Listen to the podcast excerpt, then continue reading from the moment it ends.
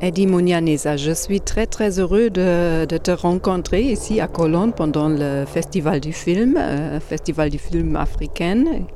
Et on va parler un peu sur, euh, sur ton film Lendemain certain, Uncertain Future. Pendant le tournage en avril 2015, euh, probablement tu ne pouvais pas prévoir les escalations de violations en Burundi, pas les, les coups de feu pendant les manifestations et aussi pas l'évolution de la situation politique qui est tellement grave au moment. Et aussi, tu ne pouvais pas prévoir euh, l'exil et la disparition de ta famille. Comme ça, je me pose cette question. Quelle était ton idée initiale pour ce film? Bon, l'idée initiale du film, au départ, c'était pas vraiment filmer les manifestations, c'était pas filmer euh, la crise au Burundi. Au départ, c'est l'idée qui est née depuis, euh, depuis 2007-2010, où je voulais faire un film sur le tambour parce qu'après la rentrée dans le gouvernement des ex-rebelles, avec des accords d'Arusha qui étaient par euh, Nelson Mandela, pour moi, j'avais, j'avais cru que, euh, que la paix allait revenir parce que moi j'ai vécu au milieu des crises depuis ma naissance et j'ai n'ai pas connu ces temps de tranquillité. Il y avait toujours euh, des crises cycliques tous les 7 ans ou bien tous les, tous les 5 ans ou 7 ans. Et moi, je connais la crise de 93 et qui a duré plus de 15 ans. Et puis, en 2004, et en 2002, avec la signature des accords d'Arusha, euh, moi, je croyais que voilà, maintenant, nous sommes en ordre, on n'aura plus ces crises. Maintenant, euh, comme les, ex-rebelles, euh, l'armée régulière entre, donc forment la même défense, Maintenant, on va retrouver la paix. Et pour moi, la paix, je voulais l'exprimer avec le tambour sacré du Burundi. Et le tambour, pour nous, c'est vraiment un instrument qui protège le pays. Bon, à Mahoro, c'est ce que j'ai lu dans les livres, parce que j'ai pas vu ça en fait. J'ai pas vécu. Euh, donc on nous dit, on entend dire, on lit dans les livres que le tambour protégeait le Burundi. Et pour moi, euh, je me disais que, ah, maintenant alors, les gestuels, les sons des tambours vont retrouver leur valeur initiale. Donc, du coup, j'avais fait un projet sur le tambour du Burundi. Je travaillais dessus depuis 2010. Et en 2015, ça se déclenche avec la crise de 2015. Et là, avec le désespoir, déjà, je ne pouvais plus tourner le film sur les tambours parce que, parce que ça n'avait plus de sens et je devrais réadapter avec la réalité. Donc c'est, le réel qui m'a surpris. Et moi, j'ai, au départ, j'ai tourné le film. Et donc, j'ai pas tourné le film, j'ai tourné des images parce que j'ai pas écrit dans mon dossier, j'avais pas écrit euh, qu'il y avait y avoir euh, euh, une crise au Burundi. Donc, euh, ce que j'ai fait, euh, j'ai filmé en immersion. Euh, je me suis mis dans, au milieu de, ces manifestants pour essayer de capter, et de capter leur ressenti, comment ils se battent.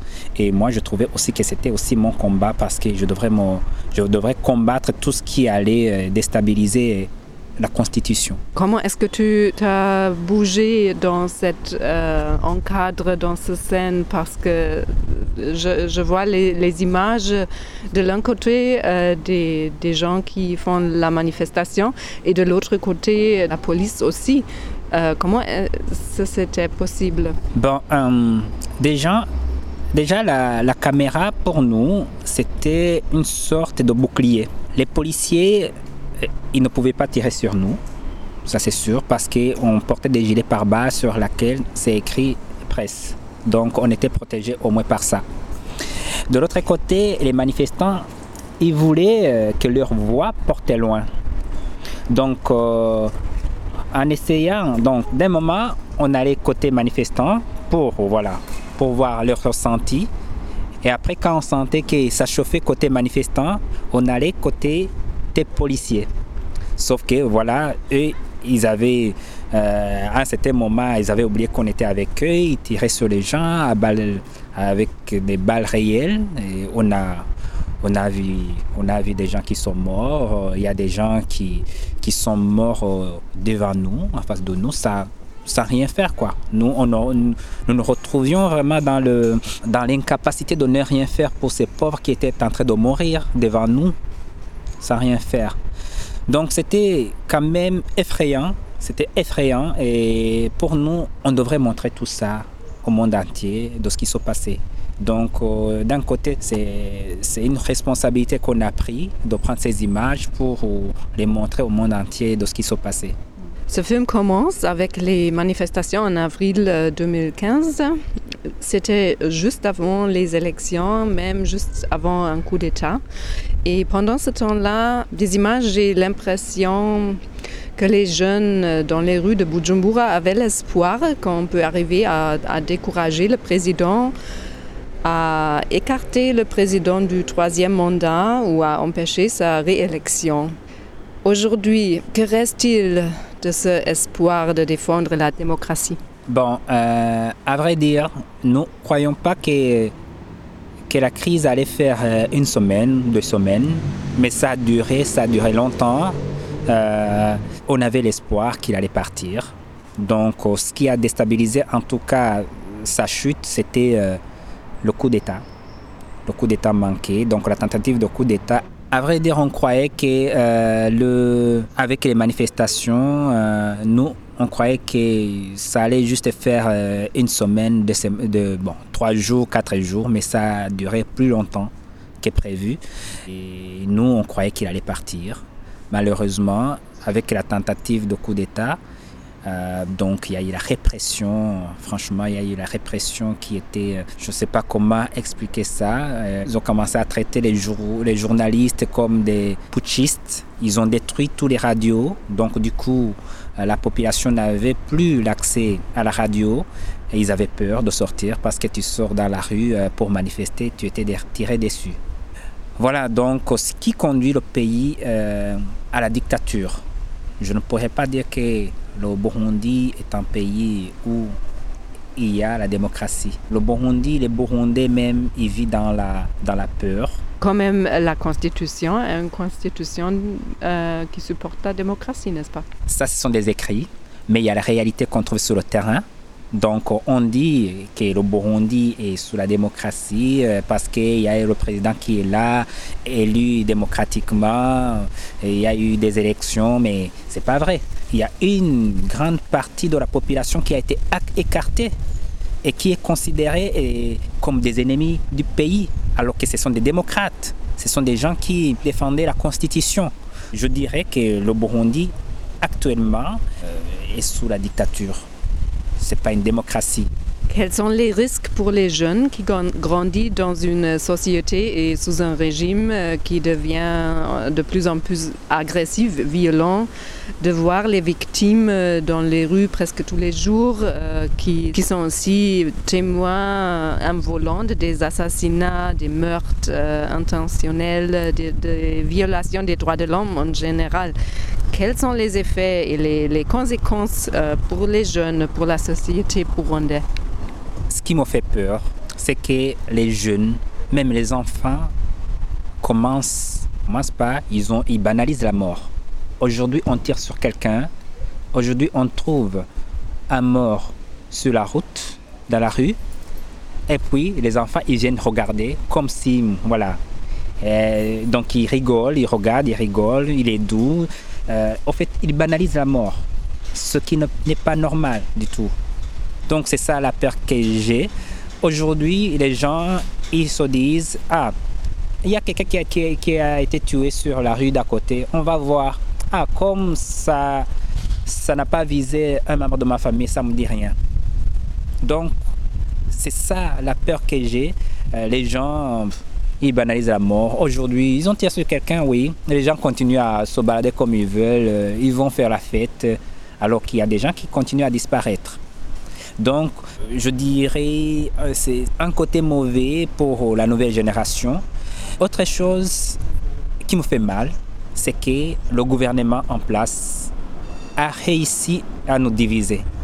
Maintenant, on est divisé, nous sommes divisés. Ou bien tu es contre ou bien tu es pour lui. Aujourd'hui, je suis ici, je parle de mon film. je deviens un ennemi du pays. Demain, euh, tu vas être surpris, tu vas voir dans les médias, ils, ont, ils vont commencer à dire, euh, voilà, Eddie est en train de vendre la mauvaise image du pays. Comme tout le monde, si tu dénonces quelque chose qui se passe au Burundi, on te dit, ah, lui, il travaille avec des Occidentaux, il travaille avec des colons, il est payé pour ça. Donc, alors que tout ce qu'on fait, c'est parce qu'on aime le pays, on aime le Burundi.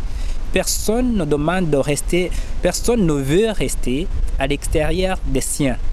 Moi, aujourd'hui, je suis réfugié, ma famille est réfugiée, mais ce n'est pas toute la famille. J'ai des amis, j'ai toute mon histoire au pays.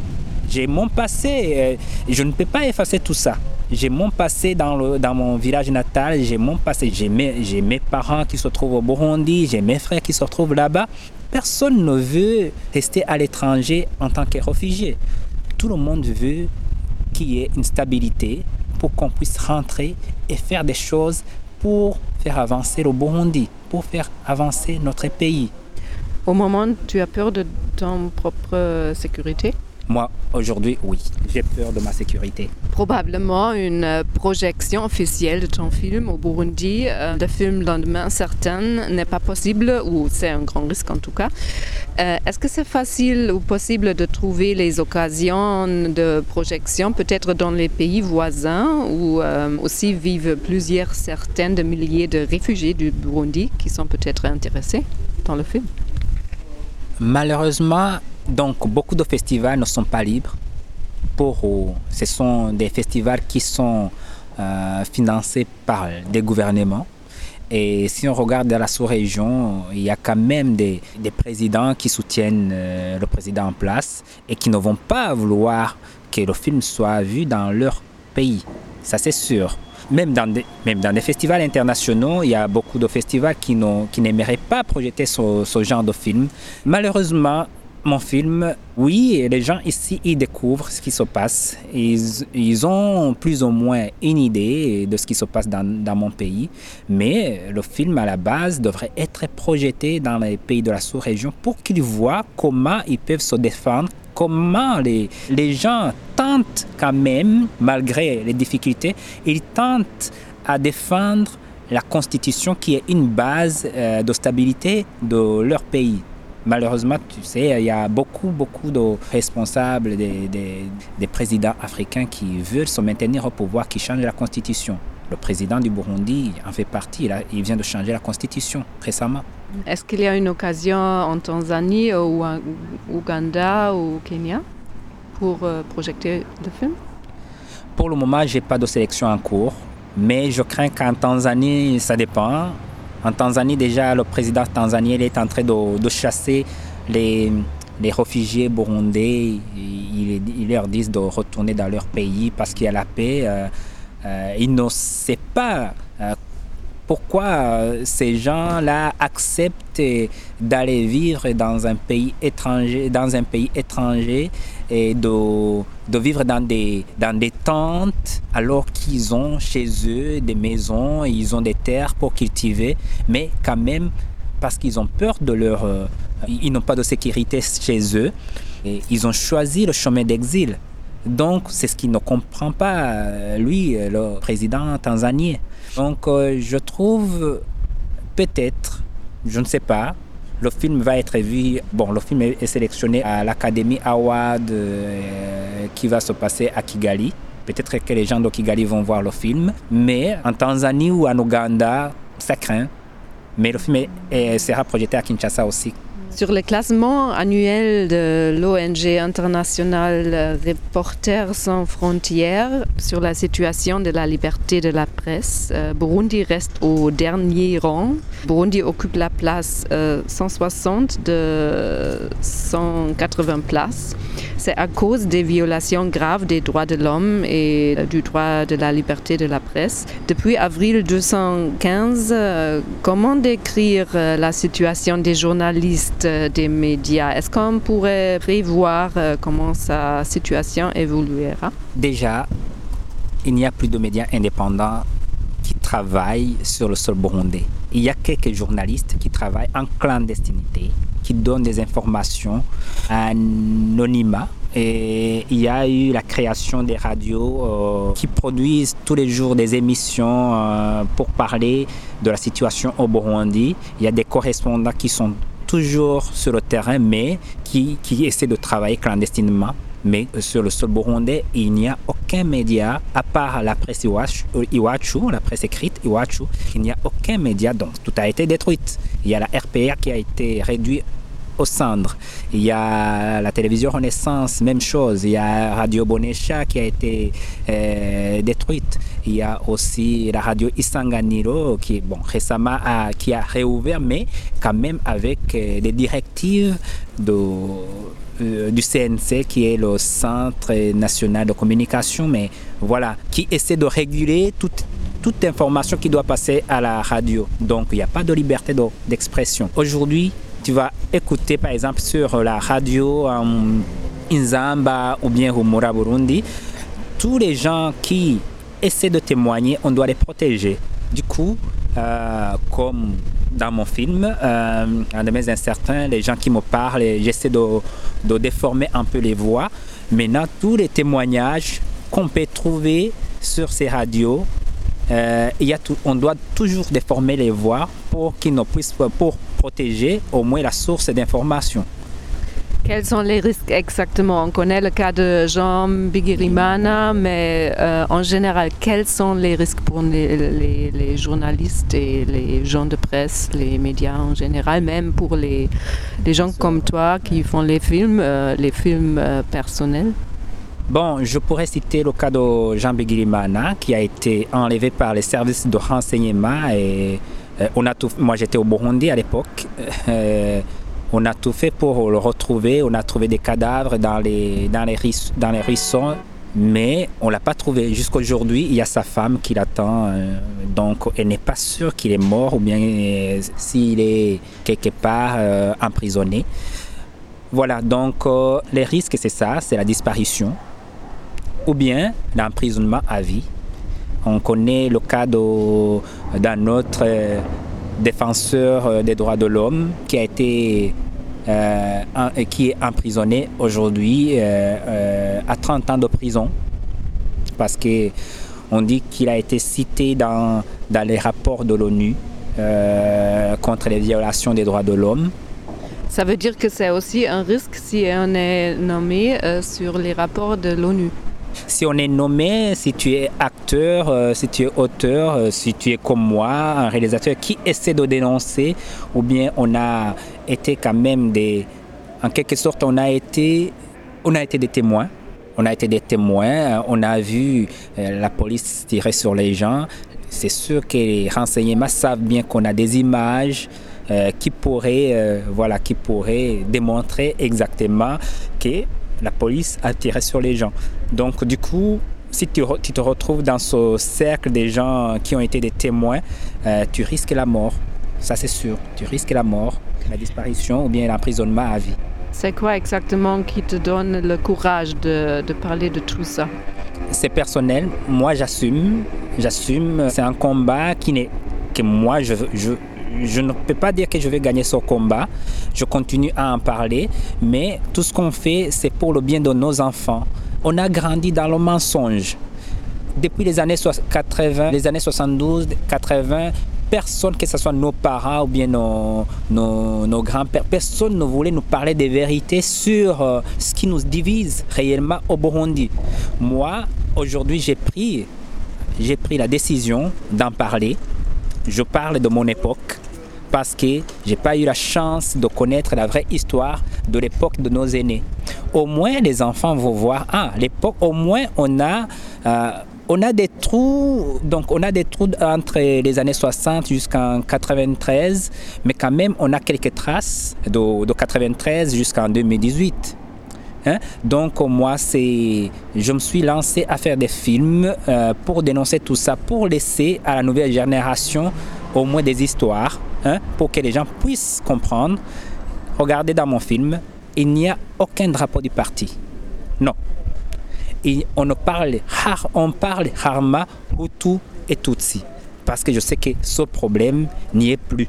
Il n'y a pas le problème Hutu Tutsi. Le problème est purement, euh, c'est juste la manipulation des politiciens. Merci beaucoup, Eddie.